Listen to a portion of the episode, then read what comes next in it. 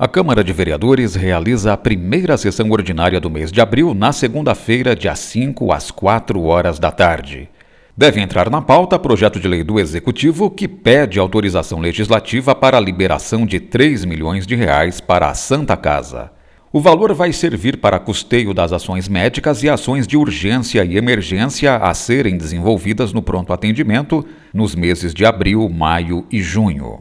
Em janeiro, os vereadores aprovaram a primeira parcela de 3 milhões para os três meses iniciais do ano. Nas últimas sessões, alguns parlamentares condicionaram autorizações futuras à prestação de contas dos gastos das subvenções.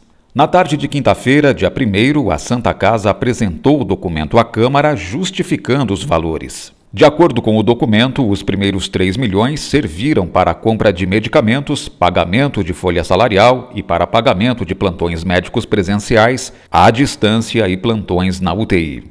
Ao todo, a lei orçamentária de 2021 previa inicialmente 8 milhões de reais para a Santa Casa.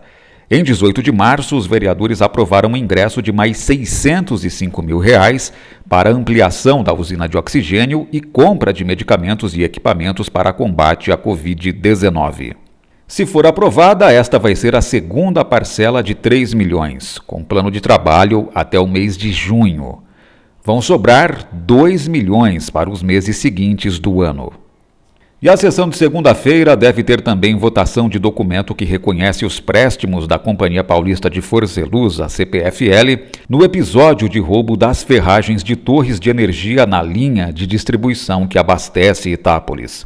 A ação considerada rápida e certeira da concessionária evitou apagão por longo prazo e ainda guarneceu com geradores pontos estratégicos da cidade, como a Santa Casa.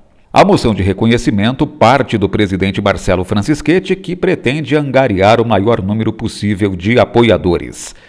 A sessão de Câmara será, portanto, na segunda-feira, dia 5, às 4 horas da tarde, sem presença de público no plenário, mas com transmissão ao vivo nas redes sociais. Veja em itapolis.sp.leg.br a pauta completa da sessão. Flávio Moraes, Jornalismo, Câmara Municipal de Itápolis.